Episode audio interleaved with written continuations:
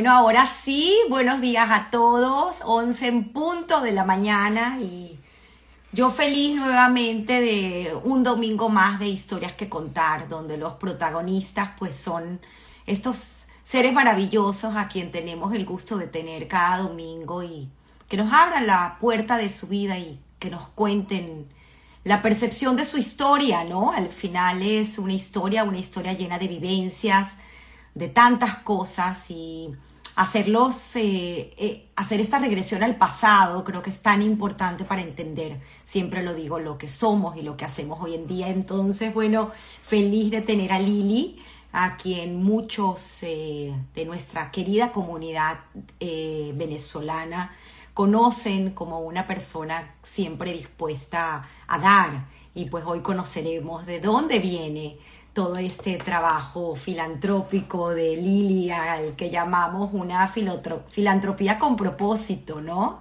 Eh, y con su vocación, vocación de, de educadora, que ya veremos. Así que bueno, aquí ya voy a proceder ahora mismo a invitar a Lili, a quien con mucho cariño le deseo, y conocer su historia.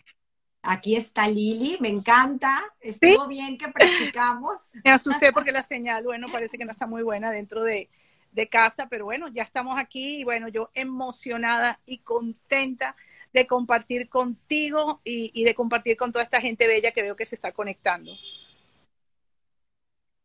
Me encanta, Lili. Además, bueno, ¿qué, qué más se puede decir de, de esta historia, ¿no? Una historia, la verdad que siempre lo digo, eh, esta semana que nos toca pues trabajar juntas, eh, yo siento que de cierta forma me meto en cada personaje como si fuera un guion de una película, pero es un guion de una película de una historia verdadera, donde pues se mueven muchas emociones y, y por supuesto agradezco, agradezco infinitamente la confianza de haberme permitido en una primera instancia a mí y en una segunda, pues abrirte a este público maravilloso que estará hoy emocionado de escuchar tu historia, Lili. Así que agradecida.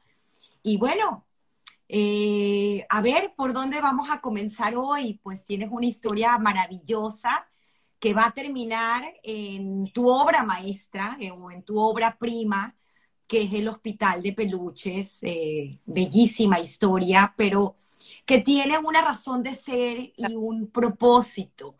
Me encanta la manera como, pues vamos a llevar esta historia porque al final, eh, hoy en día, sobre todo en el mundo corporativo, eh, se entiende como empresa, aquella empresa que tiene un propósito definido, no nada más pues traer productos y vender por vender, sino pues tiene que tener una esencia y un fin.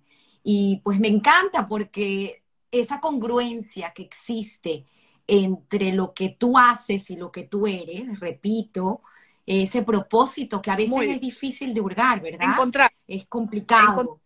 pues tú lo has hecho de una manera excepcional y repito, esta obra prima, lo que es el Hospital de Peluches, pues tiene tu firma y tu sello. Entonces, Lili, ¿cómo vamos a remontarnos, ¿no? Con esta historia eh, que empezaremos con Soltan. Eh, bueno, antes de empezar, te quería decir que esta semana uno no se da cuenta cuando uno echa la vida hacia atrás y empieza a rememorar toda la serie de emociones que te embargan, los recuerdos, el hilar, el, pensarte, el repensarte, y ha sido una semana muy intensa para mí emocionalmente. Hoy estoy muy, muy emocionada. Y empezar con mi papá es empezar con una historia, una, historia quizás triste, dolorosa, pero que tuvo un final feliz.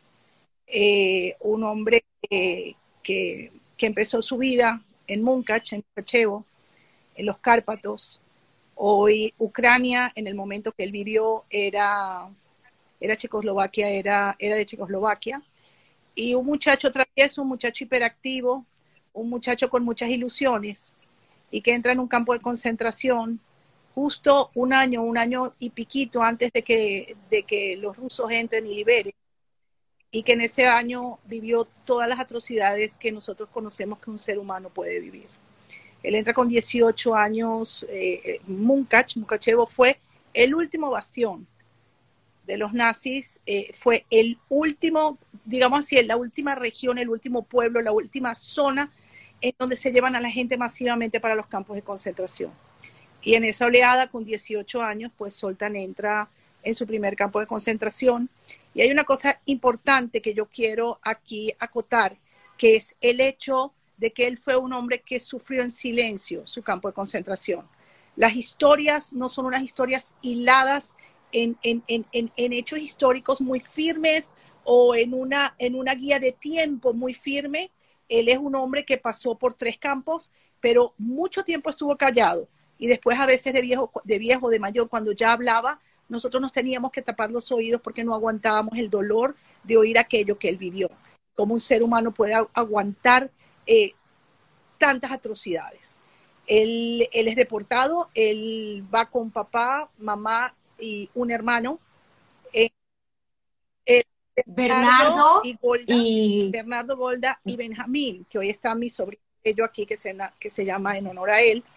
Y entran, entran en el primer campo que yo tengo esa, esa indefinición. Sabe que estuvo en Mauthausen, sé que estuvo en Auschwitz y él recorre, él nombra que recorren los campos, eh, diferentes campos de concentración a pie. Mamá muere inmediatamente, inmediatamente, y él con el hermano y el papá cuenta o contaba que él transitaba de un campo a otro, porque esa era también una manera de agotar a la gente y exterminar las grandes caminatas a través, no sé si entre campos o entre zonas, ¿ok? Para hacer el cuento un poco más corto, él va caminando con papá y el hermano y en un momento que va a buscar comida, el papá y el hermano desaparecen, los matan, inmediatamente.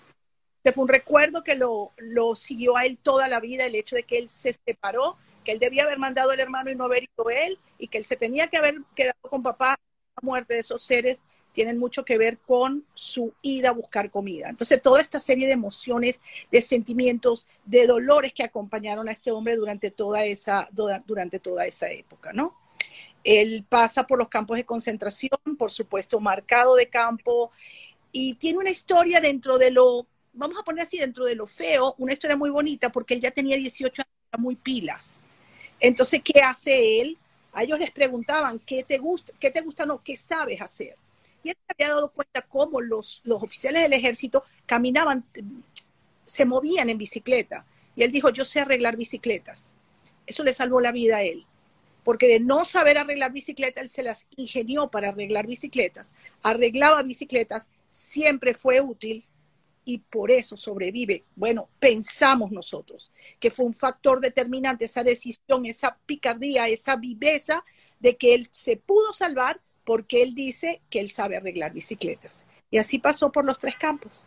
Pasa por Auschwitz, pasa por Mauthausen y llega como bien llamado, eh, como bien se llamaban ellos, como un, animal, que ya no eran hombres, llega al campo de Teres, eh, donde lo liberan con 20 kilos y tifo, que era la enfermedad común entre ellos y por la cual muchísima gente también murió.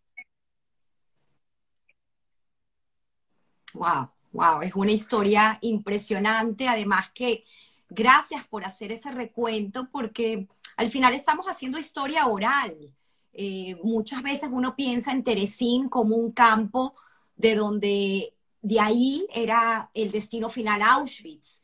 Y sin embargo, pues haciendo este recuentro con la historia, nos damos cuenta que en esa desesperación eh, final de los alemanes de acabar con los judíos y, esa necesidad de que de, de, estos que todavía podían hacer algún tipo de trabajo, pues unos muy pocos llegaron al final de sus días a Teresina, donde fueron pues, 1.500 hombres que después de sobrevivir a los trabajos forzados y a toda la barbarie que vivieron, llegan a Teresín.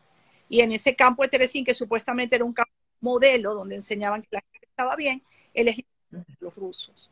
Eh, hay una historia, una segunda historia muy bonita, eh, que a él lo salva el doctor William Zucker. William Zucker es el de mi querida amiga patólogo de la clínica de, la de las clínicas Caracas, del Hospital de Clínicas Caracas, y lo salva porque él era farmacéutico. Y él le dice al soldado ruso, le dice, trae quinina, trae quinina rápido, trae quinina rápido.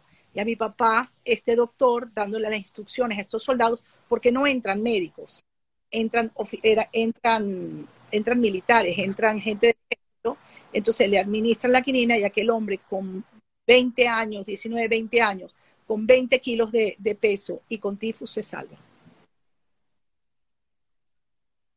Wow, son historias increíbles relatarlas, ¿no? Y como tú le dices, bajo un dolor muy grande, pero al fin y al cabo fue un sobreviviente y gracias a ese sobreviviente, pues estás tú, tus hermanos y su descendencia. Así que me parece importante honrar su historia. Sigue, continúas con, con Solta, porque claro, él es liberado y luego termina en un campo de refugiados. En Francia. sí, él pasa ocho meses en Francia yo me imagino que sería un campo para refugiados, eso está muy documentado que ellos pasaron a ese tipo de lugar, pero él relata que el sitio era muy bueno, que en el sitio que estaba en Francia él se quería mover, mm. él lo que quería era quedarse en Francia, los dejaban hacer deportes, dice y él no quería dejar ese sitio. Claro, no los dejan ahí, le dan un ultimátum, le dicen, señor Gluco, ¿usted quiere ir a Brasil o quiere ir a Venezuela? Como diciéndole, usted se va él dice, porque él, era, él siempre le gustó mucho la geografía, le gustó mucho leer. Claro, porque él pudo estudiar en el gimnasio, que era como se llamaba. Él hasta tercer año de escuela. segundo tercer año de bachillerato. Él lo que le gustaba era leer. Él leía muchísimo y al leer muchísimo, él había en algún momento oído que había un país en América del Sur que producía, vuelvo y repito, son historias subjetivas. Yo no te estoy hablando de nada que yo sepa fehaciente, cosas hiladas entre lo que oyeron mis hermanos y lo que oí yo.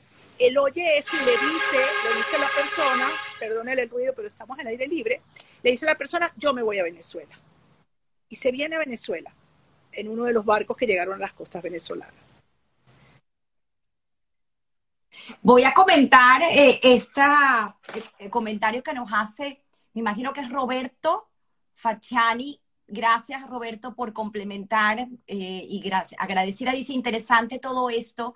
Fue fui testigo de algunos fármacos que estaban en fase de experimentación y los nazis usaron mucho a judíos como conejillos de India. Sí, exactamente, claro. Gracias. Yo tengo amigos cercanos que han tenido padres que fueron víctimas de, esa, de esos experimentos. Por supuesto que por supuesto que sí, eh, eh, mi padre sufrió todas las vejaciones que, sabemos muchos de nosotros que pasaron dentro de los campos, experimenta, eh, no experimentaron con él, pero sí conocemos gente que pasó por este tipo de trance. No olvidar. No olvidar, nunca se puede olvidar. Además de que no se puede olvidar, nosotros lo hemos hablado, Tamara, no debes vivir quizás en el pasado, pero tu pasado te determina y tu pasado hace quién fuiste y quién eres hoy. Y yo en esta semana me di cuenta, hilando todo lo que hilamos tú y yo, de que mi presente es todo el producto de un crecimiento personal basado en una familia, ya hablaremos de mamá, en una familia que por sus circunstancias de vida llegaron a un país maravilloso, criaron tres hijos y esos tres hijos crecieron en los valores del esfuerzo, del propósito y de que las condiciones externas pueden ser muy adversas. Pero si tú tienes un, propósito, aunque la palabra propósito para mí es fuerte, pero si tienes determinación y hay algo que te guste, por ahí te metes, la vida puede ser buena a pesar de tus circunstancias en un momento dado de vida. Y eso ha sido la gran lección para mí, para mis hermanos, para sus nietos y para todos aquellos que conocieron a Carmen en vida. Grandioso, Lili, de verdad, eh, me parece wow. Sin palabras, porque estamos adelantándonos a lo que será tu reflexión final, pero creo que vale la pena ponernos en contexto y entender que es así. Al final uno debe honrar su historia y tu historia te determina, en definitiva, tu pasado te determina. Me encanta. Gracias, Lili, gracias. Estamos entonces en, París, este padre que se siente que, wow, eh, abuelo, que padre, Soltan, estamos hablando de Soltan, que no quiere salir de ahí porque se sentía protegido, feliz, libre y jugando tenis. Eso es lo que él quería después de la guerra. Después que se y lo hacen en cierto momento escoger entre Brasil y Venezuela. Sí, señor, ese es un relato que cuenta mi hermano Bernardo, que él se lo contó y él dijo Venezuela porque él leía, él siempre le gustó mucho la geografía, él había oído de ese país y bueno, se embarca en el, en, en, en, barco, no recuerdo el nombre, ¿ok? Y se viene a Venezuela, desembarca en Venezuela, en, en algunos de los puertos en Venezuela, y lo mandan a Maracay. Pensamos en qué año, 1948. sí, por ahí, o en el 48 o en el 49, sí. Él llega a Venezuela en, en ese año y lo mandan a Maracaibo. El Gingy, blanquito, pelirrojo, a 45 grados en Maracaibo y lo mandan a las torres petroleras, él había oído petróleo, el vino dijo petróleo, se fue a las torres petroleras y él era el encargado de ajustar los tornillos de base de las torres. Algo así era lo que nos contaba. Tú te imaginarás la insolación de un hombre europeo con casi nada de idioma, donde, donde se burlaban de él y le ponían a decir inclusive groserías, como lo primero que le enseñaron, en, eh, bajo 45 grados en Maracaibo. Eh, se insoló, por supuesto, se enfermó, y la gente de la petrolera, que Bernardo en este momento no se acordaba exactamente cuál es, lo llevó al club de ellos a trabajar bajo techo y en aire acondicionado lo protegió. Y esa es la primera experiencia de muchos, de muchas, en donde mi papá, después de la guerra, siempre tuvo un asa de salvación eh, ante las circunstancias adversas de su vida. Y esa fue la primera. Lo meten a trabajar en aire acondicionado en el club donde trabajaban los ejecutivos de la petrolera. Wow, wow, qué bonita, qué bonitas historias, historias de supervivencia en definitiva. ¿Cómo finalmente llega a, Caracas para seguir hilando un poco la historia y luego encontrar ese punto de encuentro con tu madre para remontarnos a la historia también Bueno, él se viene a Venezuela, él no, no, aguanta ya. Y claro, Caracas, claro, él no aguanta mucho tiempo. Él agarra, él agarra un bus y se viene a, Caracas. ¿Ok? En Caracas ya él tenía un grupo de gente que había llegado también y de conocida y le dan una maleta de joyas él empezó a trabajar con el señor Kramer. El señor Kramer le da una maleta y Soltan sale primero por Caracas y después irá por todo el interior del país con una maleta de joyas. Primero como empleado y después él como propio, como dueño de su propia mercancía, distribuyéndola en Maracaibo, en Barquisimeto, en Carora, nosotros lo acompañábamos, pero bueno, eso viene un poquito, un poquito más adelante. Pero increíble la parte de los idiomas, porque claro, estás hablando de un europeo que viene y viene con ya varios idiomas claro. que mi dominaba. Claro, mi papá de base estudia en el Heider, en el, en el Heider Munca, ¿ok? En, en, el gimnasio, como tú dijiste, bien dijiste. Entonces, él viene de, de hablar Yiddish, por supuesto, ¿ok? Viene a hablar Yiddish, le hablaban en hebreo en el Heider. Eh, hablaba húngaro, recordemos que fue Checoslovaquia, pero después Hungría entra entra a, formar, es decir, Munkac pasa a formar parte de Hungría, habla húngaro y al hablar yiddish tarareaba también el alemán, hablaba alemán. ¿Ok? Ya él viene con esos cuatro Él está un año en Francia. El año en Francia aprende francés y lo aprende bien. Él, tenía facilidad para los idiomas. Viene a Venezuela, por supuesto, aprende español. Y ya después, con el tiempo, ya después con el tiempo, el inglés lo hablaba, lo hablaba, aprendió de sus múltiples viajes y aprendió italiano, pero como lengua lo hablaba como nativo. ¿Por qué? Porque estuvo muchísimos años viajando a Valencia, como él llamaba, y a Alessandra y a Milano, comprando joyas. Entonces, es un hombre políglota, un hombre que, eh, que, que, leía mucho, un hombre muy instruido, y bueno, tenía estos 10 idiomas que le ayudaron muchísimo lo que fue después su vida, su trabajo.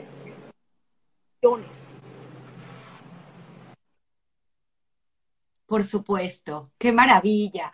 Empieza entonces con este trabajo, ¿no? Un trabajo que uno se pone a ver hoy en día y que hay que tener los pantalones bien puestos para llegar a un país y empezar como vendedor. En este caso fue de joyas, pero muchos de nuestros antepasados pues fue lo que hicieron, ¿no? Los llamados clapper eh, con mercancía, mercancía consignación y empezar a vender en el interior del país sin en ese momento sin el idioma, porque ahí comenzaron a hablarlo.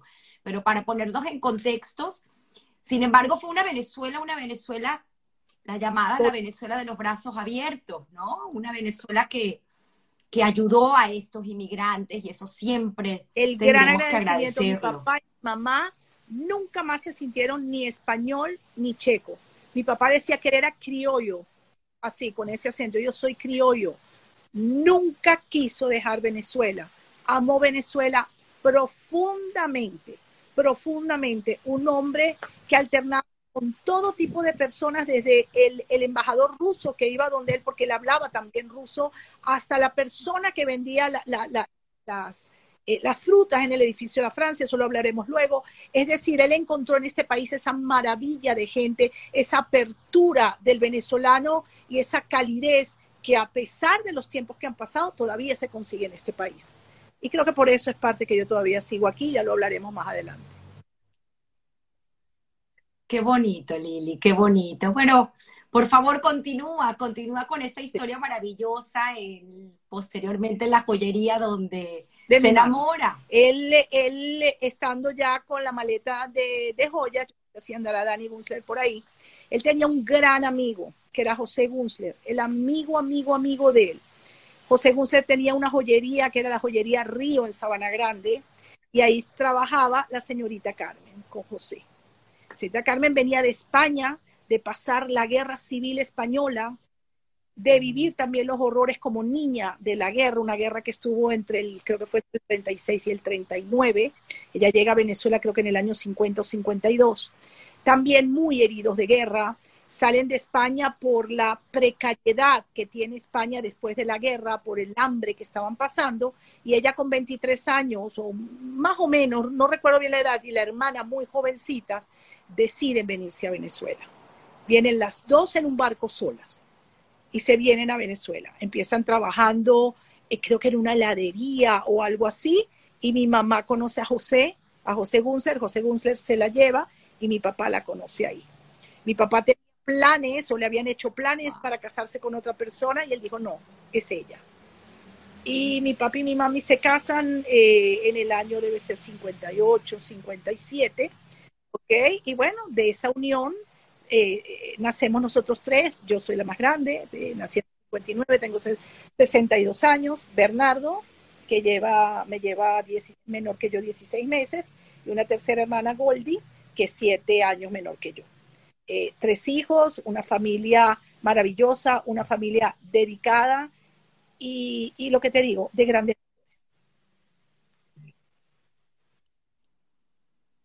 Qué, bonita historia. Además que finalmente tu mamá, pues valiente, ¿no? Que se atreve a, salir de esta precariedad y de esta hambre, porque fue mucho el hambre que se pasó en, esta conocida España, ¿no? La España de Franco, que terminó en 1975, fueron muchos años más, ¿no? De dictadura.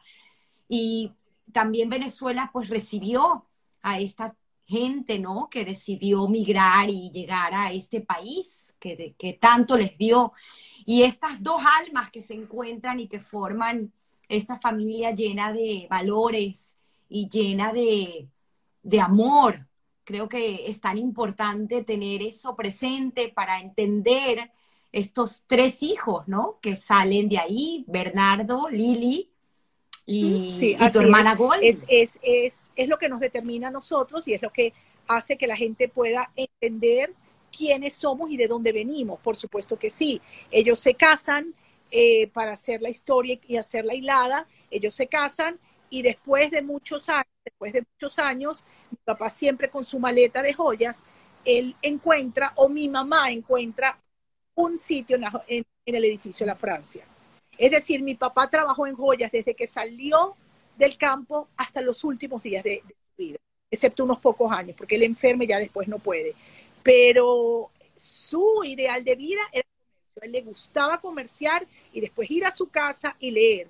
Pero toda la linealidad en, en su vida ya después tiene que ver ellos tienen una joyería maravillosa, una joyería donde ellos recibían a como yo te dije, a todo tipo de gente. Venía la gente del circo ruso, iba a la joyería de mi papá. Eh, eh, los embajadores a veces los mandaban para allá porque como era políglota hablaba muchos idiomas y, los atendía. Mi mamá en un momento dado atendió a la casa de la presidencia cuando estaba Carlos Andrés Pérez en el primer mandato.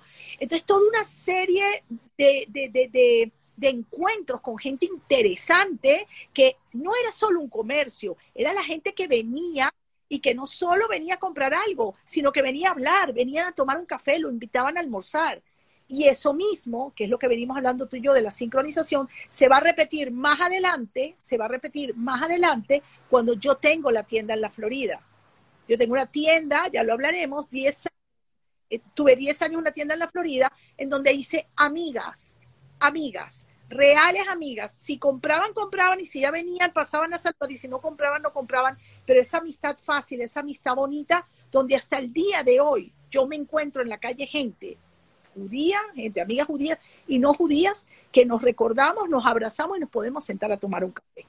Entonces, eso, eso es lo bonito, eso es lo que le damos nosotros a nivel de, de que hagas lo que hagas, no puedes solo, si es comercio, no puedes solo comerciar. Tienes que ponerle el corazón, que es lo que venimos hablando. Y nosotros tres le hemos puesto el corazón a todo lo que hemos, a todo lo que hemos hecho. Mi hermano, mi hermana, yo sé que me estoy saltando la, línea, pero, mi hermana, mi hermana hoy por hoy es una mujer que tiene una página en Instagram que se llama Venezolanos en el Doral, una página con 120 mil seguidores orgánicos y una mujer divertida, una mujer que le enseña a la gente y le pone el corazón para ayudar a todos esos venezolanos que están en, Miami.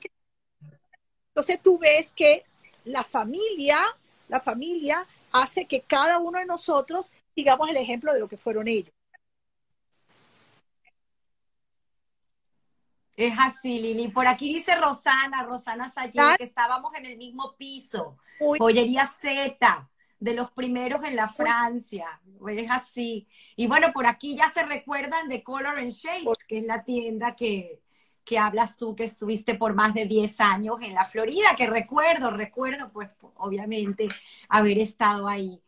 Eh, qué bonito recordar y qué bonito honrar la memoria de quienes nos forja, nos hicieron, ¿no? Nos hicieron lo que somos hoy en día. Eh, también conversabas que me llamó muchísimo la atención de tus recuerdos en tu primera escuela, tu primer colegio francés, que también pues fue parte importante de moldear claro, la claro, de hoy. Eh, no, yo, nosotros vivíamos en Chacaito, donde vivían varias amigas, vivía Rosalinda, Daniela Harari, vivía eh, el, negro Benamú, mi amigo Isaac, Elisita Cohen, no está entre nosotros. Bueno, una cantidad de gente alrededor de, de nosotros. Y esta gente de origen egipcio, no todos ellos, pero algunos, iban a un colegio que se llamaba Jean-Jacques Rousseau. Jean-Jacques Rousseau era un colegio que estaba en los Palos Grandes, en la Quinta Avenida, donde hoy hay unos edificios altos construidos ahí. Y me acuerdo que un alumno mío, un alumno muy querido, eh, Frewa, eh, Alberto vivía ahí. Bueno, en estos edificios, antes había una casa esa casa era un colegio francés y ese colegio francés era un colegio humanista tipo Montessori. Después resultó ser comunista, nos, lo cerraron, habían armas en, el edificio, pero era un concepto humanista de educación que a mí me marcó muchísimo. Eh, fueron unos años muy felices, no teníamos uniforme, no teníamos mesas fijas. Eh, recuerdo que Bernardo, recuerdo que Bernardo, que era tan tremendo, y que se tenía que mover, mm. eh, Madame Lilian, que era su profesora, le decía, Bernard, ve a correr por el jardín, da vueltas y después vuelves. Y Bernard iba, corría, venía sudado y cansado y no molestaba. Entonces, ese tipo de educación humanista en donde cada persona es una persona y no uno más, donde no hay mecanismos estandarizados, sino que cada persona es lo que es. Fuimos muy felices en el colegio, muy felices en el colegio y yo paso al Colegio Moral y Luces en, tercer grado. En tercer grado. Un colegio que quise mucho, que también formó mucho en mí, pero que en un principio era muy extraño para mí. Yo venía de yo, yo no entendía muchas veces lo rígido de estar en el salón o de no salir o de... No entendía ni el idioma, Tamara. Me costó un mundo adaptarme pero me adapté. Me recuerdo que delante mío estaba Sonia Gicherman, una gran amiga, porque íbamos por orden de lista. Estaba Becky Gelman después de mí, que fueron mis amigas durante toda la primaria y, y lo pasé muy bien. Tanto en el colegio, después fuimos a la sede. Pero sí hubo, sí hubo un choque, un choque, vamos a poner así, de formación o cultural, que a pesar de yo adaptarme al ambiente, siempre esos recuerdos de esa primera infancia y ciertas cuestiones formativas estuvieron en mí, siempre. Y, los tengo hasta el día de hoy. Y lo demuestras luego cuando pasas a ser profesora de, precisamente de, de, nuestra promoción. Luego ya llegaremos ahí, pero en definitiva, eh, nuestro paso por la vida y nuestro paso por las escuelas y los profesores y, y todas estas situaciones pues nos marcan y nos van forjando, ¿no? Quienes vamos a ser. Y probablemente ese concepto de libertad y de la búsqueda de, de esa, de esa formación eh, humanista, pues la tienes también en complemento con esa escuela, pero venía de casa, ¿no? Venía 100% de casa, eh, después de haber entendido y haber contado tu historia, me, me parece fascinante. Escoges estudiar eh, educación, mención biología, pero querías estudiar biología. bueno, yo salgo del colegio en el año 76 y yo quería ir a la Universidad Central de Venezuela, siempre me gustó la biología. Me parece que la ciencia tiene una verdad en sí misma y la ciencia tiene mucha filosofía dentro de ella. Tú quieres tener un mundo más, mejor entendido, la ciencia te puede ayudar muchísimo con eso. Entonces yo me quise ir por el lado de biología, pero yo no salí en la central en una primera lista no salgo, ¿ok? Entonces, ¿qué hago? Me voy a la que fue mi alma mater, que es la Universidad Católica Andrés Bello, me meto a la Universidad Católica Andrés Bello, pero en educación, mención biología, ¿ok? Entonces, en el segundo listado que sale de la Universidad Central, yo salgo. Y me voy a la universidad, me voy a, a la Universidad Central de Venezuela, paso un semestre allá y digo, no, me gusta más la combinación de educación con ciencia, ese doble lado, el humanista con el científico, y me regreso a la católica. Fueron años muy felices. Me gradué, me gradué bien, aprendí y tengo unas amigas maravillosas que por ahí alguna que otra la he visto o que me, ya nos ha saludado y las conservo hasta el día de hoy son mis amigas, son mis amigas hasta el día de hoy. Creo que del salón que teníamos empezamos 120 y terminamos, bueno, yo no sé si fueron 11 o 14, 15 personas, no terminamos más. Y de esas 14, 15 personas, algunas no las tenemos alrededor porque salieron del país, pero nosotras somos fácil 9, 10 compañeras que sabemos de nosotras y un grupo como de 5 o 6 que nos mantenemos unidas hasta el día de hoy mi amiga Conchi, mi amiga Ingrid, Magali Roure, que tiene lazos con la comunidad, eh, Laura, eh, todas, todas, Margot, todas ellas forman parte de ese acervo tan bonito de relaciones que se formaron durante toda, durante toda mi vida. ¿Okay? Director de colegio, soy, son directores de colegio, gente que trabaja, gente profesional, gente maravillosa. De verdad que Ivonne Blanco, director del Colegio El Peñón, entonces, mira, ¿qué te puedo decir? Eh, feliz de todas estas relaciones creadas durante toda una vida, como le puede pasar a muchísima gente. Cuéntanos un poco ahí esta breve experiencia que tienes en el Colegio Moral y Luces, donde tienes pues estos dos, tres años antes de continuar con tu aprendizaje, porque al final la vida es un constante aprendizaje y una constante toma de decisión, ¿no? Y e, este corto periodo que pasas en el colegio, donde marcaste a muchos, eh, en eso me incluyo, ¿no? Porque fuiste profesora mía y ayer conversando con varios de mis compañeros de clase, de colegio, pues recordamos aquellas clases famosas de poricultura, donde pues nos abriste una ventana ante un tema tabú, donde pues en ese momento era inimaginable que uno podía tener una conversación con sus padres. Y eran cosas que ayer te comentaba, que recuerdo que nos sentábamos en círculo en el salón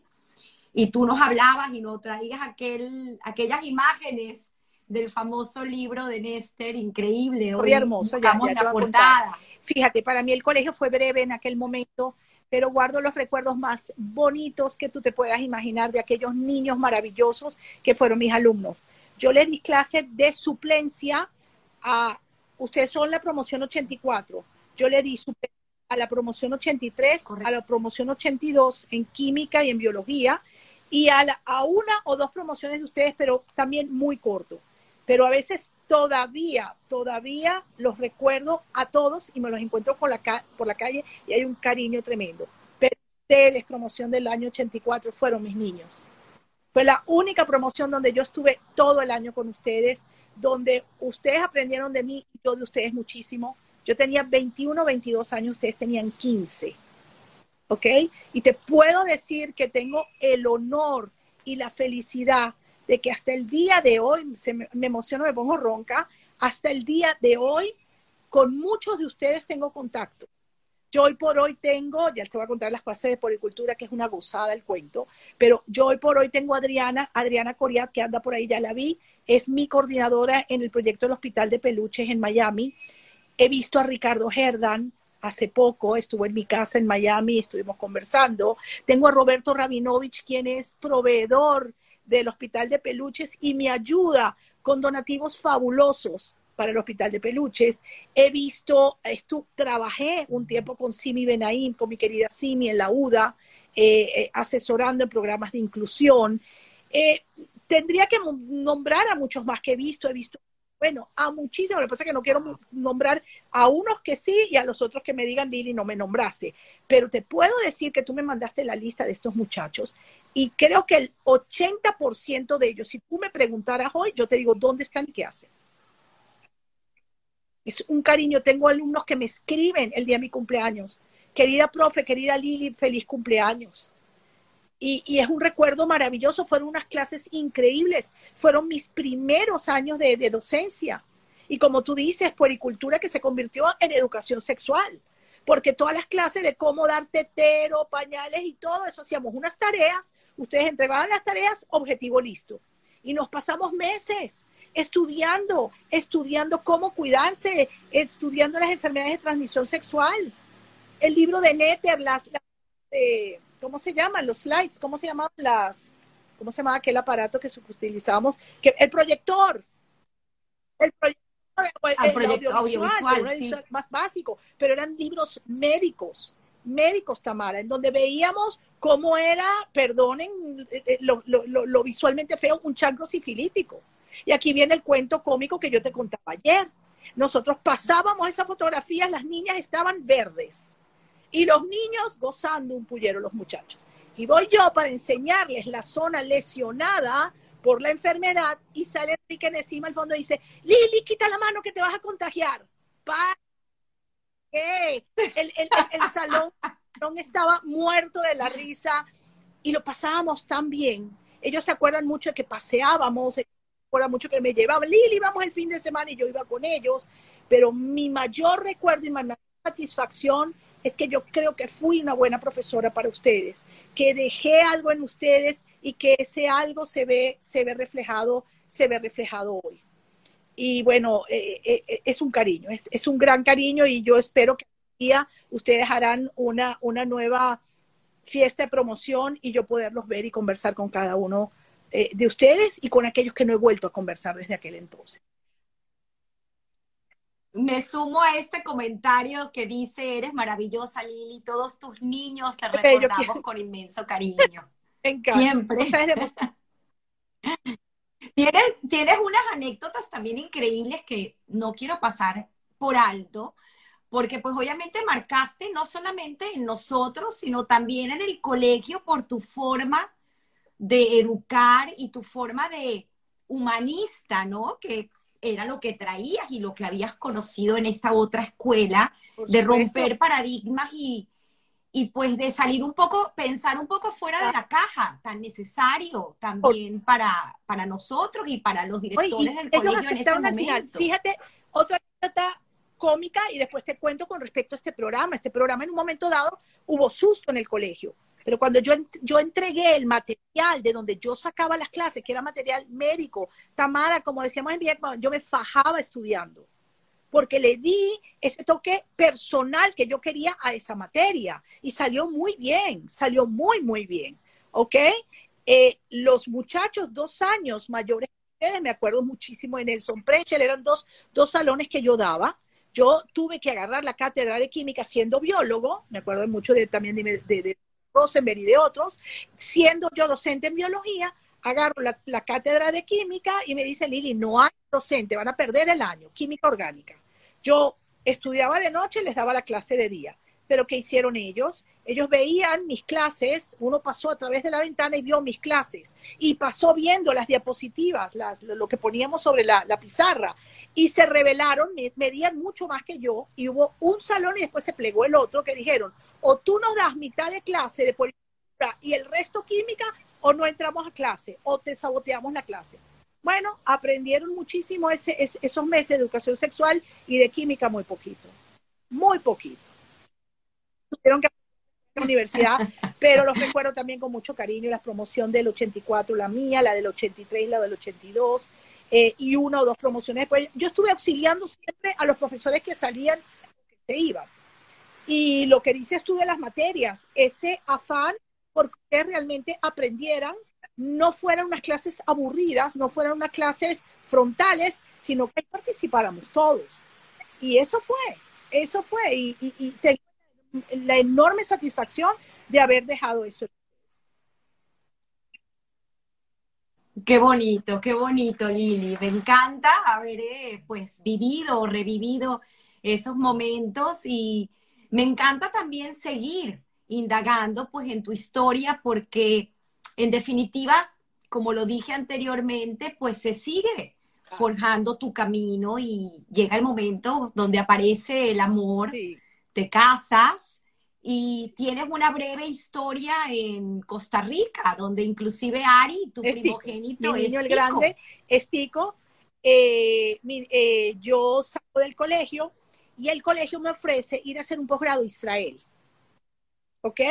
Yo salgo con 22 años, joven, salgo con 22 años, salgo a Israel y en Israel eh, éramos tres compañeras. De las tres compañeras, solo una pudo hacerlo, que fue uno o dos años después, yo no pude hacer porque querían que hiciéramos dos o tres años de, ¿cómo se dice?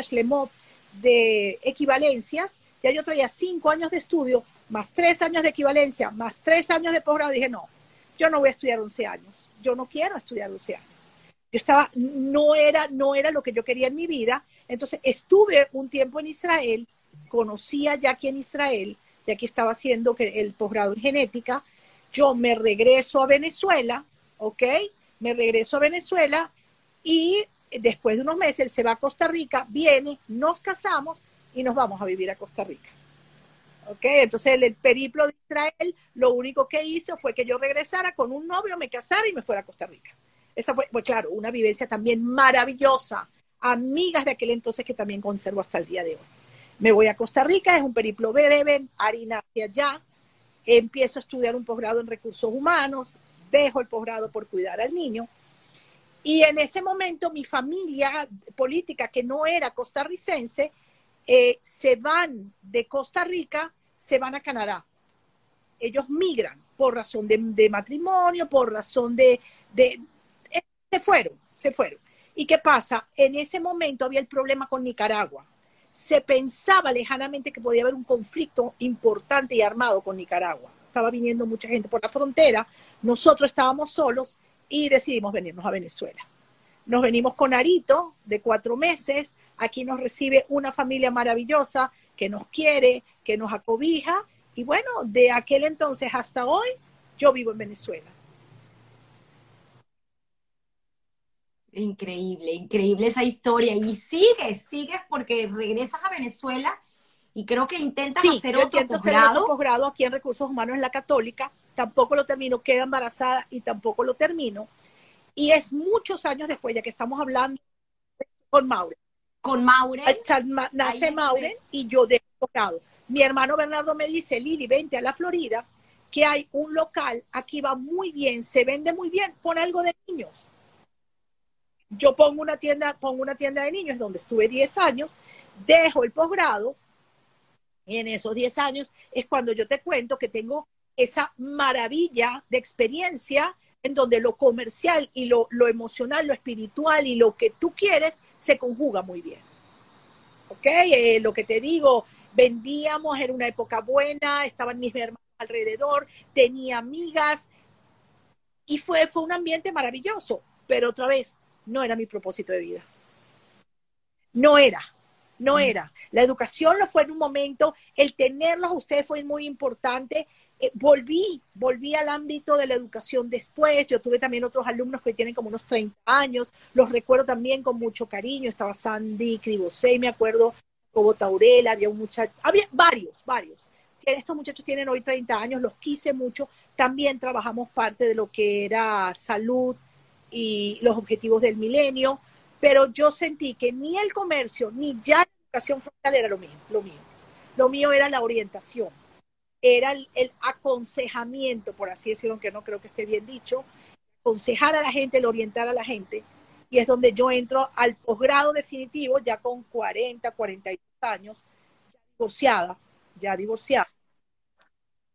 Pero antes, antes de eso, creo que vale la pena remover pues, estos acontecimientos porque tenemos un país donde también suceden varios acontecimientos en conjunto a tu vida personal, donde también hay cambios y cambia esa estructura o ese núcleo familiar y entras tú en hacer personalmente un psicoanálisis, que es lo que luego te lleva a hacer tu universidad, tu posgrado, pero quiero que, entrar un poco porque vuelvo y repito, todas estas circunstancias nos siguen formando y lo hablamos fuera de cámara y me parece importante recalcarlo, que muchas veces encontrar nuestro propósito puede ser doloroso, no es fácil.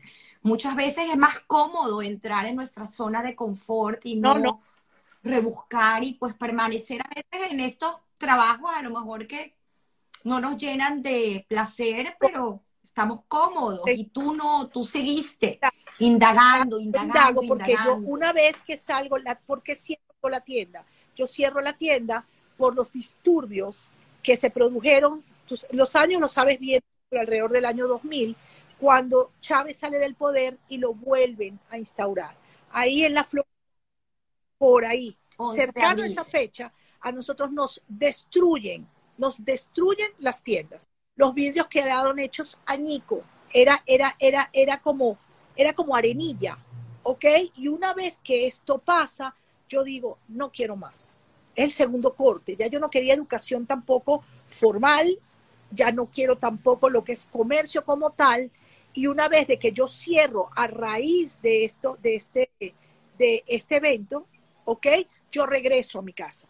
Yo regreso a mi casa, ya yo tengo mis tres niños, tengo a, mi querido Ari, tengo a Maurencita y a, mi pequeñita, a mí también en casa.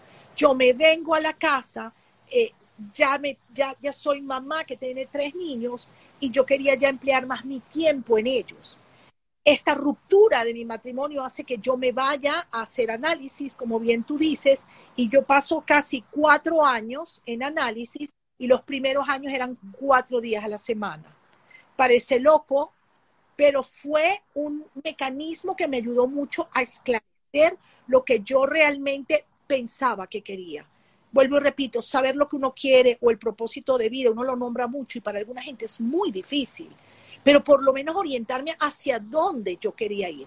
Y hacia donde yo quería ir es hacia el lado humanista, hacia aquello que fue mi primer colegio, hacia orientar gente, ayudar. Entonces, cuando yo me meto en el grado de psicopedagogía clínica, que es como una psicología escolar, con, con orientación psicoanalítica. Hago el posgrado, tres años, casi muero el intento porque era súper difícil. Era un posgrado tipo corte psicoanalítico lacaniano, pero después de un tiempo me di cuenta que eso era lo que yo quería y que hacia allá es donde yo iba. A raíz de eso, ciertas incursiones en el colegio, pero lo principal fue que yo empecé a tener un consultorio de psicopedagogía clínica con niños.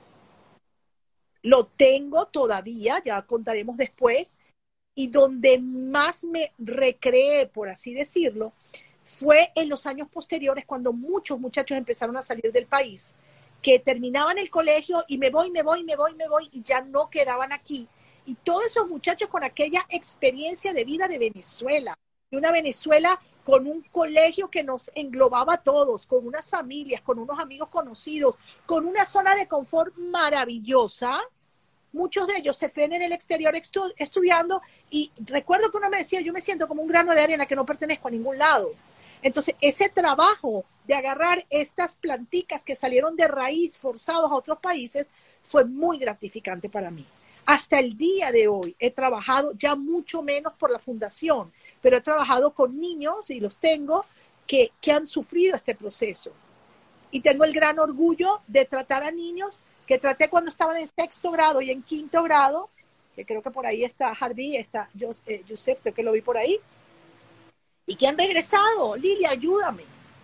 Tengo muchachos en España, tengo muchachos aquí en Estados Unidos. El proceso migratorio ha sido muy duro para muchos muchachos. No para todos es fácil dejar un país como este con todas sus historias.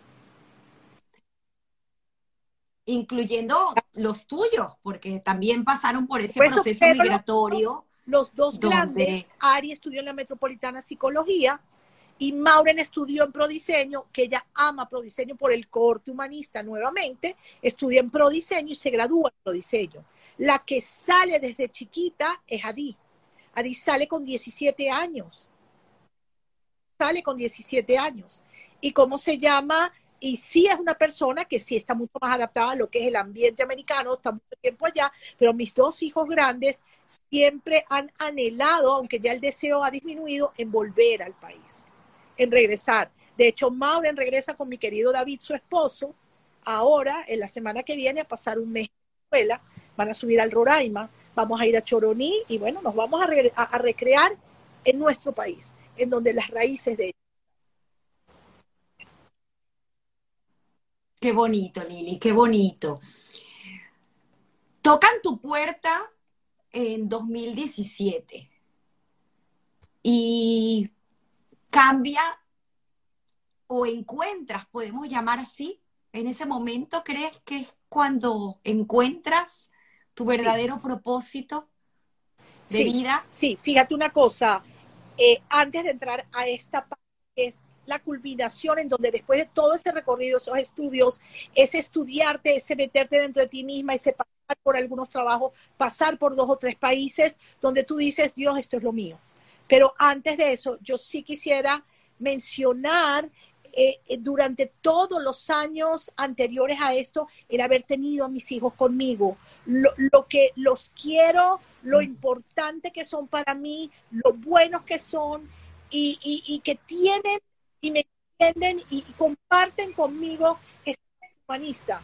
Mis hijos tienen unas parejas maravillosas, maravillosas. Ari está casado con Coco que lo ha ayudado a ser quien es. Un hombre de bien, un hombre que vive en México, que trabaja, creo, él me regaña porque nunca sé bien cuál es el nombre de su trabajo, pero creo que dentro de Confío, la, la compañía donde trabaja. ¿ok? Tengo a Mauren, tengo a Mauren, que es una diseñadora gráfica maravillosa que me ha ayudado en mucho de esta labor para poder publicitar el Hospital de Peluches. Vive con mi querido David, es su segundo esposo, un hombre maravilloso, un hombre con unas historias de vida en algunos casos difíciles, pero un ser humano eh, lindo. Y mi pequeñita Di, que está estudiando, está terminando el posgrado, eh, eh, es mi cariño, es mi chiquita, es la que nació cuando ya casi yo era cuarentona ya yo no quería ir a las piñatas, y nace a Di, pero le tengo un amor grandísimo y en un novio, David Jequín, que bueno, es como un hijo para mí. A esto súmale en mi vida mis hermanos, a quien quiera, aunque a veces nos peleamos bastante, no sabemos qué pasa en la comunicación, pero nos queremos muchísimo. Mis sobrinos, que los quiero también con locura. Y bueno, ya esta es la parte de la vida, de toda mi vida, y ya entro en esta última parte, donde a mí me tocan la puerta. Señora Lili, regálenos algo para la pinta de diciembre de los niños señora Lili, usted tendrá un poco de dinero para yo comprar, para yo comprar algo para, para mis, para, para mis niños, un juguete. Y yo me volteaba y decía, Dios mío, pero mira todo lo que yo tengo aquí, peluches, juguetes, juegos educativos, ropa, zapatos, todo, todo lo que mis muchachos habían llevado, eh, eh, ¿cómo se dice? Todo lo que mis muchachos no se podían haber llevado, decía, pero ¿por qué tenemos que comprar todo? Ahí venía mi papá y mi mamá, el concepto, el concepto del ahorro. ¿Por qué? Mi mamá hacía muñecos de todo lo que le sobraba en la casa y los regalaba. Y eran regalos espectaculares. Yo pienso que saqué eso de ahí.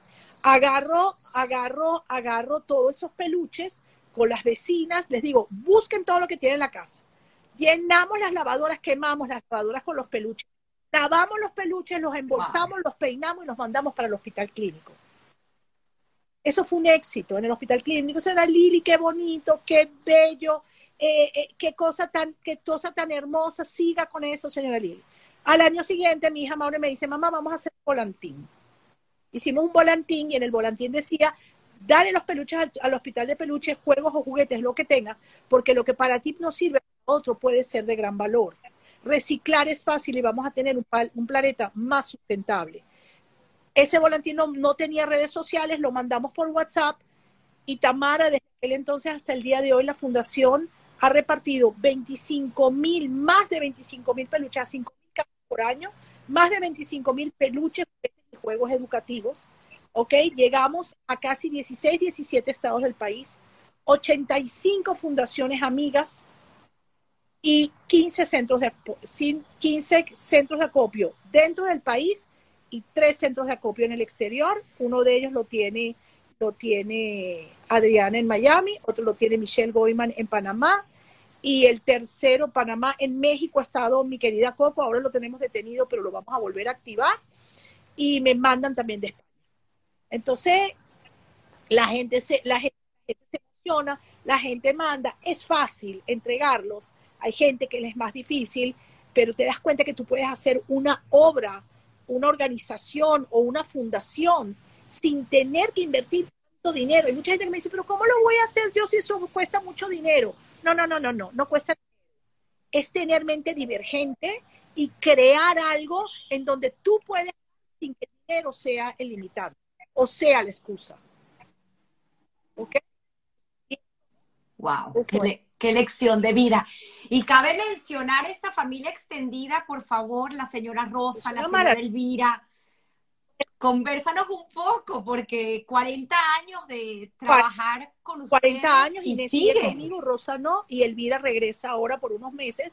Gente que ha estado con uno, por eso yo digo, la gente es buena porque es buena, no por la calidad que tenga. Aquí nosotros tenemos gente de La Guajira, hemos tenido gente tenido gente colombiana, venezolana que trabajó con nosotros toda la vida y hoy por hoy Inés que ha trabajado conmigo 40 años está en el hospital de Peluches, tiene un centro de acopio en el Valle, ¿ok? Rosa tiene el centro de acopio en Yaracuy y entrega todos los años, ¿ok? Y Elvira, Elvira es parte del hospital aquí en Los Chorros. Ella limpia, ella cose. Te estoy hablando de mujeres, Inés 62, Rosa 83 y Elvira 80. Y siguen activas y siguen aquí. ¿Ok? A eso súmale que dentro del hospital de doy cuenta con más de 25 voluntarias, tenemos esta misma pluralidad, tenemos esta misma belleza de gente en donde, en donde gente que puede ser señoras hebreas, hay un 60% de señoras hebreas, podríamos decir que la comunidad venezolana y las señoras hebreas que, que activan el hospital de peluches le están dando como comunidad el país. Esa es una forma de colaborar en esclarecer que nosotros somos gente que ayudamos, que damos y que como comunidad somos solidarios, la comunidad judía. ¿Ok? Tengo gente que son pastores evangélicos de Katia, una belleza de personas, Lisbeth y su, y su esposo.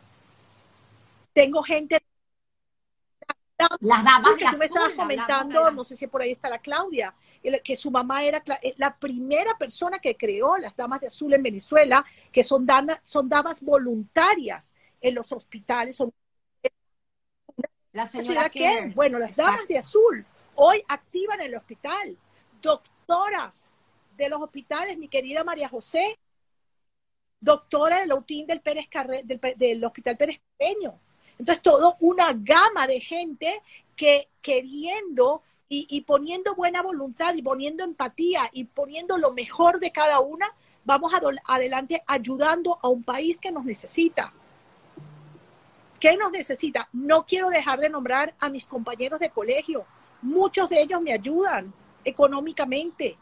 Tengo a mi amiga Lili Stransky, que es un pilar de esta, institución, a quien quiero con locura. Yo espero no estar olvidando a nadie, pero quiero que se sientan todos englobados porque todos han sido parte importante de, todo esto. Y, eh, y, por supuesto invito, invito a la gente a que venga, a que visiten, a que vean. Es un sitio de valores. Es un sitio en donde el peluche es un valor, un valor para reciclar, un valor para dignificar a los niños. Nuestros peluches no se entregan en mal estado, se entregan en perfecto estado. Un peluche nosotros un peluche bello, lleva una tarjeta. Ahora sí puedo, corro y te traigo uno para que lo veas. Y la, la tarjeta lleva un mensaje para que tú recicles. Es un mensaje que dice, hola, soy tu nuevo amigo, soy un peluche con experiencia porque jugué con otro niño. Quiéreme y cuídame y el día de mañana regálame otro niño que me quiere y me cuide como tú. El valor el valor del amor. Entonces, nosotros vamos con este mensaje, nosotros no vamos al hospital y entrega y vete. No, no, no, no, nosotros reunimos a los médicos, a los profesores, a la gente que viene a trabajar y damos el mismo mensaje. Entonces, no, no, no, no es solo unas señoras que cosen y remiendan. Aquí otra vez está el mensaje educativo que me ha acompañado a mí toda la vida y que es mi propósito de vida. Enseñar, orientar y llevar a la gente a que tengan objetivos nobles en la vida. Wow, wow. Vocación educacional altruista, totalmente. O sea, una forma de, dar, pero dar con propósito. O sea, porque hasta para, dar, hay que dar con propósito. Eso es lo importante, eso es lo importante y eso es lo que tenemos en la fundación. Estamos contentas, ha crecido un montón, la prensa, los medios de comunicación han sido espléndidos con nosotras, por aquí han pasado y no lo hago a, manera de alarde, sino que gusta el proyecto. Entonces tenido la gente de Telemundo, de, Radio Caracol de Colombia, el Nacional de Venezuela, cantidad, cantidad, eh, eh, eh CNN en español, eh, cantidad de medios, cantidad de medios que vienen y no solo vienen por un, por, un compromiso, se enamoran y nos ayudan. Cantidad de periodistas que pasan por acá. Señora Lili necesita que nosotros eh, eh, le digamos algo por la radio, quiere que le ayudamos. Ana Virginia Escobar eh, el otro día me dijo, ya voy a ver cómo hago para mandarte jabón. Necesitamos jabón, gente. jabón para lavar los peluches. Y bueno, necesitamos que todo el mundo se una porque este mensaje tiene que llegar cada día más a más gente. Reciclar y cuidar este planeta y hacer feliz a los niños con un proyecto en donde vuelvo y repito, no hace falta tener mucho dinero para dar. Recibir es muy bonito, pero dar es mucho más bonito y eso es lo que nosotros hacemos. Y dar con propósito. Me encanta, Lili, me encanta de verdad que, wow, unas palabras que después de conocer pues la historia de tu vida nos llegan aún más al corazón y nos mueven porque en definitiva eh, dar con propósito no tiene precio y pues la labor que estás haciendo para ese país, ese país de los brazos abiertos, esa Venezuela que nos dio tanto y el tú estar ahí al pie del cañón y todavía hacer esa red, ¿no? Como tú bien lo llamas, esa red que aprendiste de, de, cooperación entre tanta gente que está en el mundo, pues que no se olviden, ¿no? De este pedacito que es Venezuela. De, y de estos niños, este estos niños. muchos que dio mucho y que a mi gente yo siempre les digo, Venezuela ha pasado momentos muy malos. Yo estoy acá, yo estoy acá. ¿Ok? Y es una decisión personal el que y de amor en este momento el país no está tan malo, he recibido amigas que han traído a sus hijos y yo invito a toda mi gente, a mis amigos del colegio, no tengan miedo, vengan y traigan a sus hijos a ver sus raíces, a ver esta Venezuela, a volver a Hebraica, a ver ese colegio que nos dio todo y a visitarnos a nosotras. Vénganse, nosotros los paseamos y a darle un poco más a los niños venezolanos. Devuelvan lo que este país les dio en buenas obras, en buenas acciones y en darle. Todo lo que aquí llega, todo se entrega. Y bueno, ah, por supuesto que aquí los esperamos. Yo sé que no es lo usual, Tamara, pero yo quisiera traer solo un muñeco para que ustedes vean un valor puesto en físico. Tú me das medio segundo, corro y vengo. Te doy el segundo, pero todavía no, todavía no. Quiero, quiero antes de eso aprovechar eh, pues tu conocimiento en la materia, porque sé que lo tienes, de hablarnos de algo eh, para darnos ese consejo, ¿no? Ese consejo que siempre pido eh, a las personas que tengo el privilegio y el honor de tener en historias que contar para nosotros, ¿no? Porque empecé con darle un consejo a los adolescentes, pero a lo mejor al final termina siendo un consejo para nosotros, pero quiero ahí agarrarme de un concepto que fue lo primero que hablamos cuando conversamos tú y yo acerca de la sexadolescencia. Y me encanta porque creo que bien vale la pena al escucharte a ti el entender la gran sabiduría que hay fuera de Google. Y que a veces, pues, estos niños y, e hijos y adolescentes, pues busquen en, nosotros ese consejo. ¿no? bueno, eso lo hablábamos ayer. Fíjense, 22 años y para mí la edad es un número. Yo me siento de 30 o de menos no de menos porque haría el ridículo, pero bueno, de 30 a 40 años. ¿Qué pasa? Hay una generación que somos nosotros los intermedios de gente que se ha actualizado en redes sociales, que ha estudiado, que estamos al día, que físicamente nos sentimos bien, no nos vemos tan mal, que llevamos la vida como lo llevan la gente más joven y tenemos en nuestro plus un poco de experiencia. ¿Qué le digo yo a la gente a los mil? Para mí los millennials son todos desde los de 15 o los llaman Z, Y, para mí son todos, ¿ok? Que buscan mucho entre sus pares y buscan mucho en Google o información médica y no nos dan un chance a nosotros que tenemos la experiencia y que somos sexadolescentes, porque puedo entender que hay gente que ha quedado obsoleta y de verdad no da el consejo como lo puede dar, como lo debe dar. Los muchachos de hoy necesitan consejos empáticos, ¿ok? Entonces, llama? ¿A qué los invito? A que nos escuchen a que nos escuchen, que yo a mis hijos les puedo decir que una cucharita es mejor que otra y me lo pueden preguntar a mí también. No se lo tienen que preguntar a la otra hermana porque es de la misma edad y, está en el mismo, en el mismo sitio y, y, sabe más.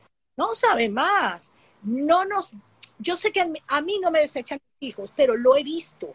No desechen a la generación anterior. Nosotros tenemos mucho que dar. Y los invito a todos a que lean, Tamara, mándaselo a tus compañeros, yo lo voy a, enviar. El que me lo pida, los artículos sobre la sexalescencia. Sexale, ajá, eso que es, eh, somos nosotros, que yo te digo una cosa, las redes sociales del hospital las llevo yo.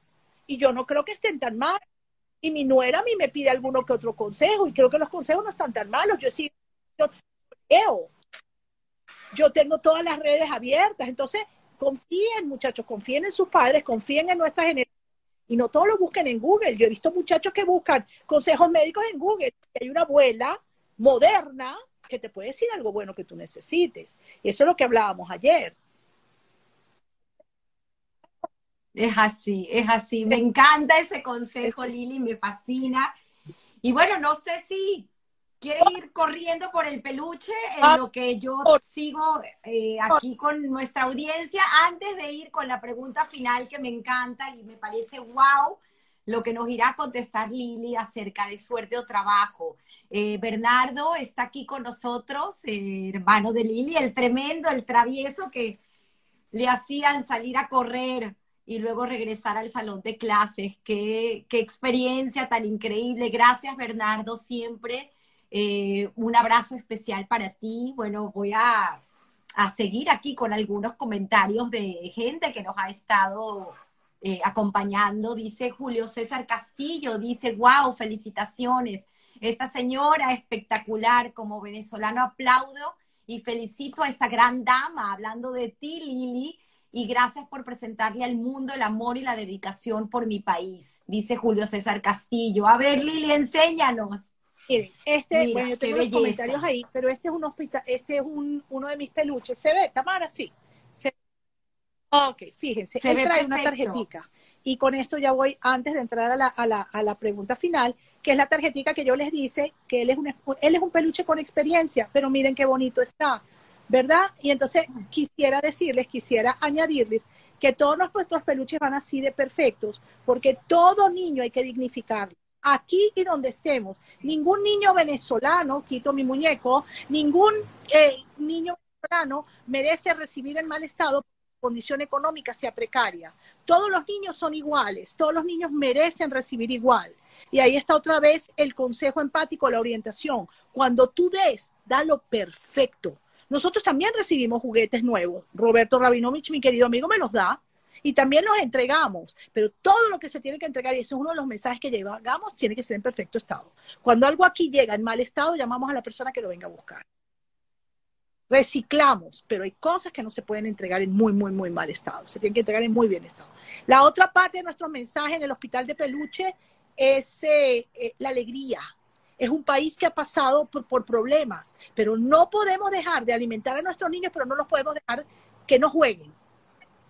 El juego es la mejor representación cognitiva para un niño, lo mejor y la más antigua. Los niños tienen que jugar, los niños tienen que recrear, y yo eso siempre lo entendí y por eso mis clases eran, er, er, eran recreativas.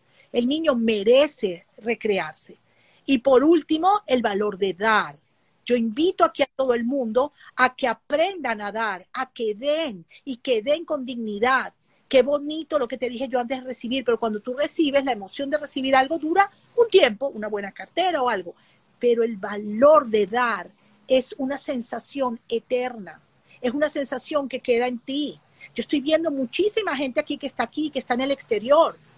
Empiecen a donar, empiecen a dar y den corazón para que vean que la vida se vuelve más bonita y tu propósito es más fácil. Wow.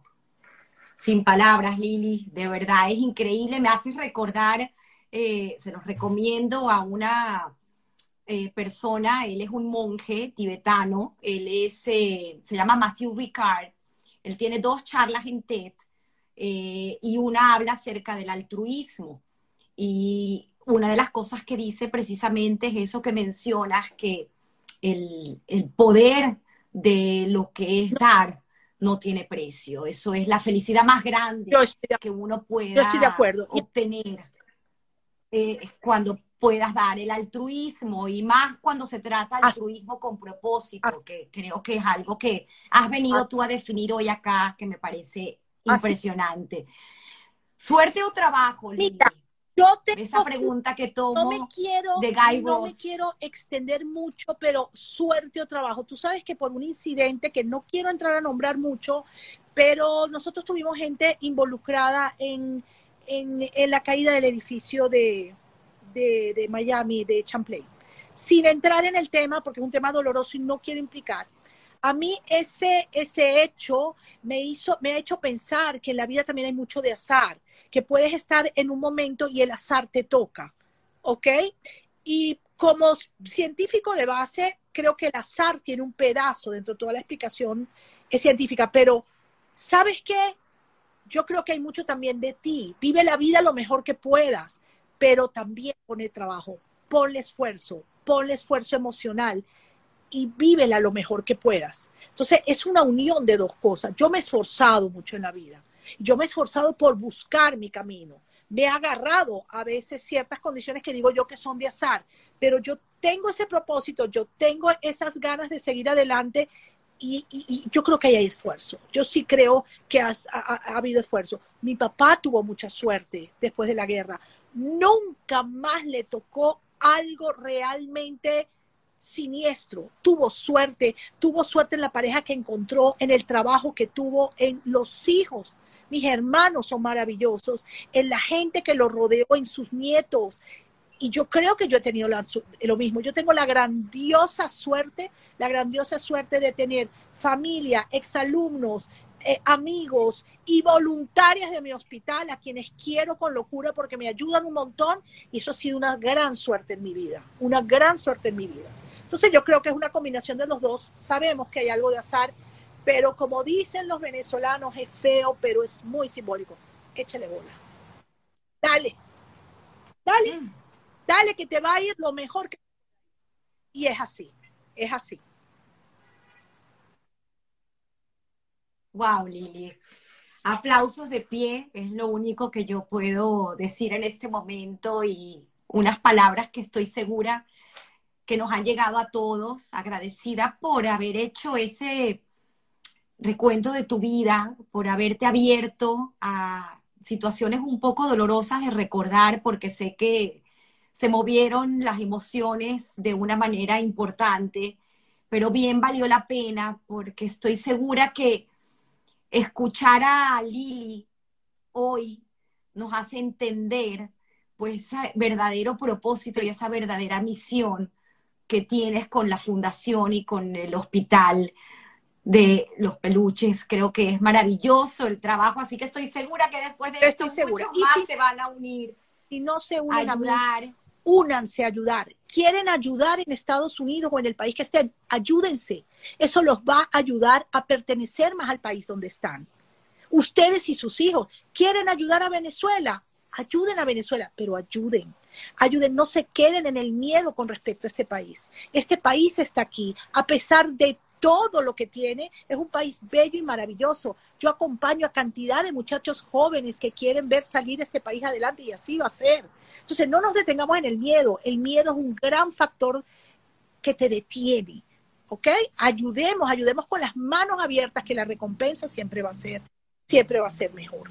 Tamara. Y ese, es mi mensaje y, eso es lo que yo ahora vivo, en lo que sueño. No me voy del país, mis hijos me quieren arrastrar Estoy sola de familia eh, sanguínea, de sangre en el país, estoy sola, pero estoy rodeada de gente maravillosa. Y bueno, algún día me tocará, quizá me tendré que ir con mi familia porque nadie quiere cuidar de aquí a muchos años a un viejito, ¿ok? Pero mientras yo tenga, yo tenga vida, mi lugar es aquí, a menos que, bueno, pase algo muy, muy drástico, yo me tenga que ir. Pero por los momentos, por los momentos, Lili está en Venezuela, trabaja en su fundación, todavía atiende algunos, a algunos niños acá y es muy feliz, es muy feliz. Eh, no quisiera que se fueran y ya, ya voy a parar de hablar porque yo a veces me emociono. Vean un momentito, ojalá no se nos vaya la señal, Tamara. El, el, el Ávila se ve un pedazo.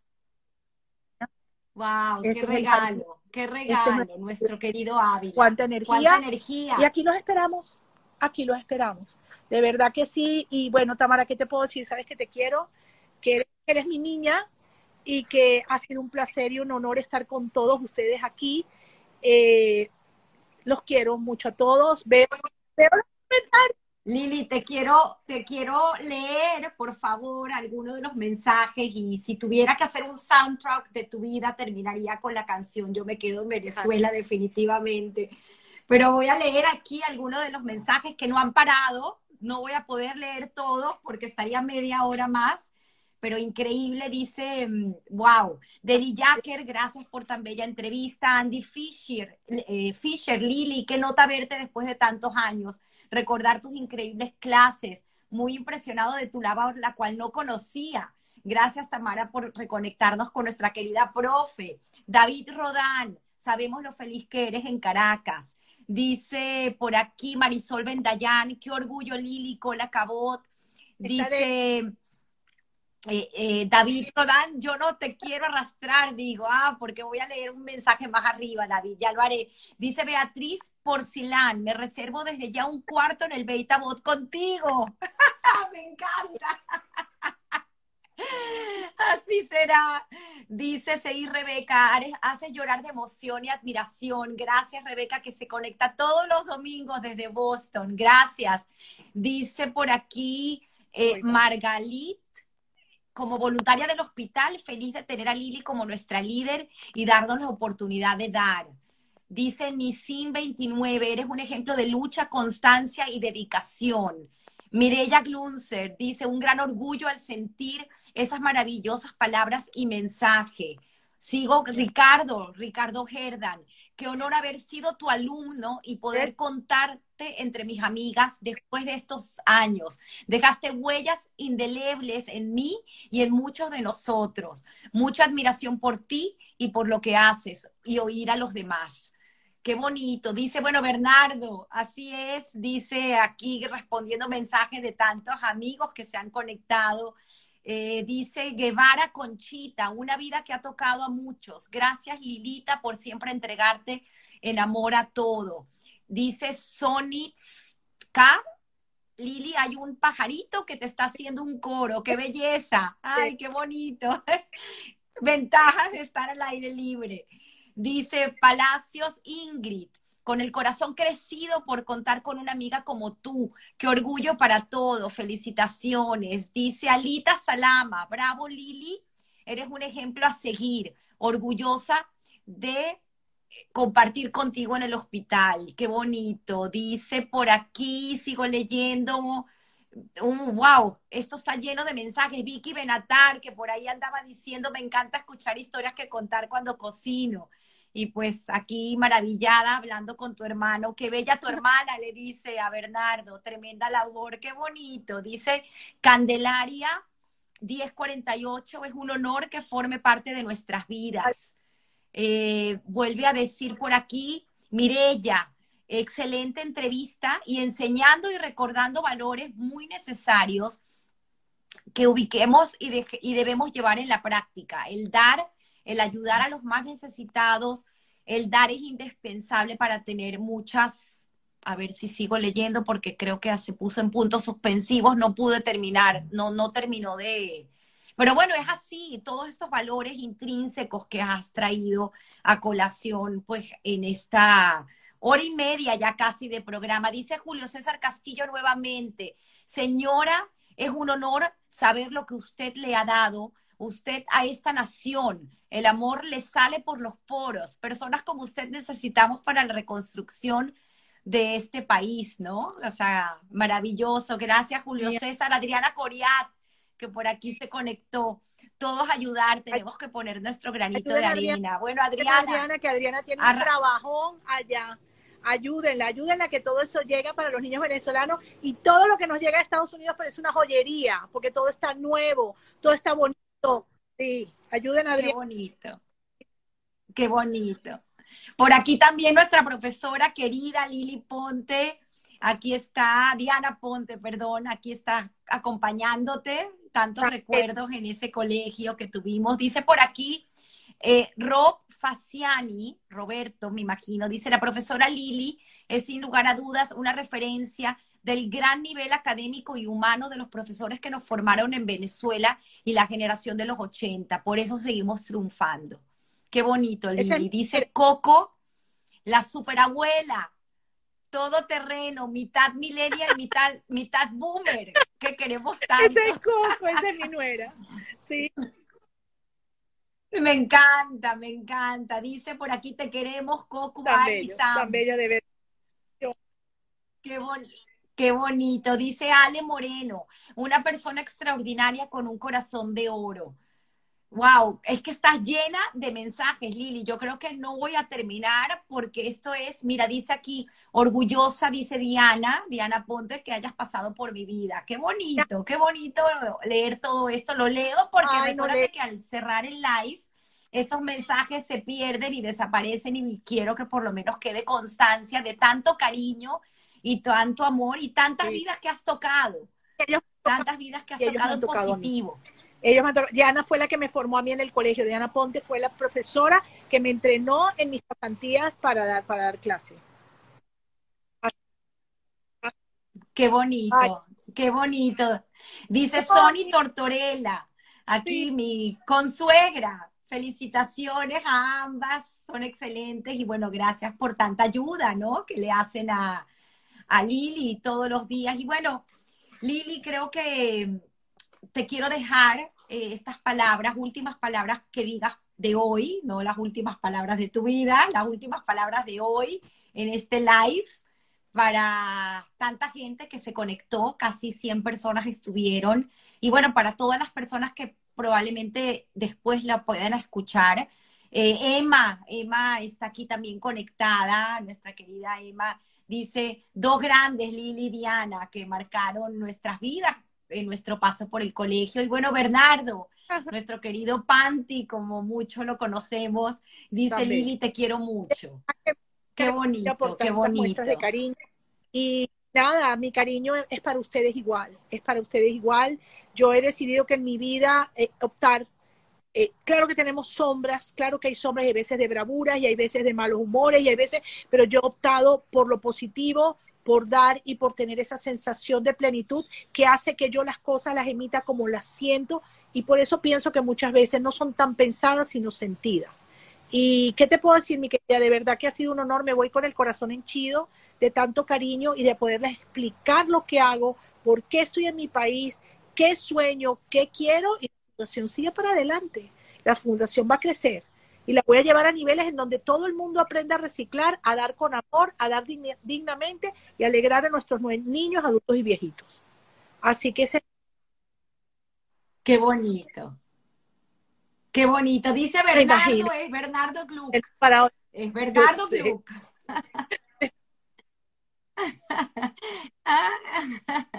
qué bonito, qué bonito. Bueno, se les quiere muchísimo y agradecida nuevamente. Eh, aquí siguen llegando mensajes, es impresionante. Dice, hermosa entrevista, dice Adina.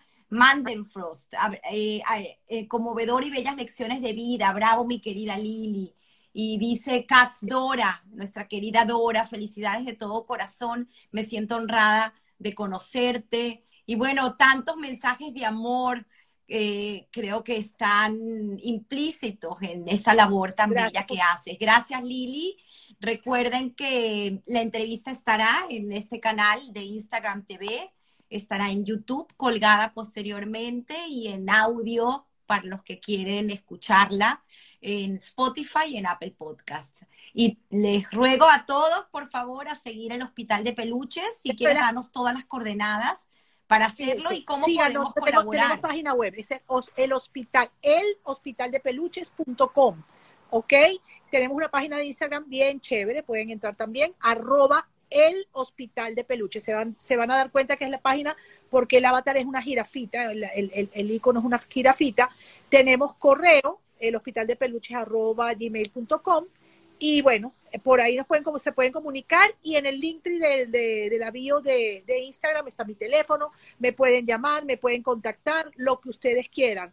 Pueden dar lo que quieran, inclusive un consejo o un buen, o un buen, ¿cómo se dice? Un buen mensaje de apoyo. Todo sirve y a todos se les contesta.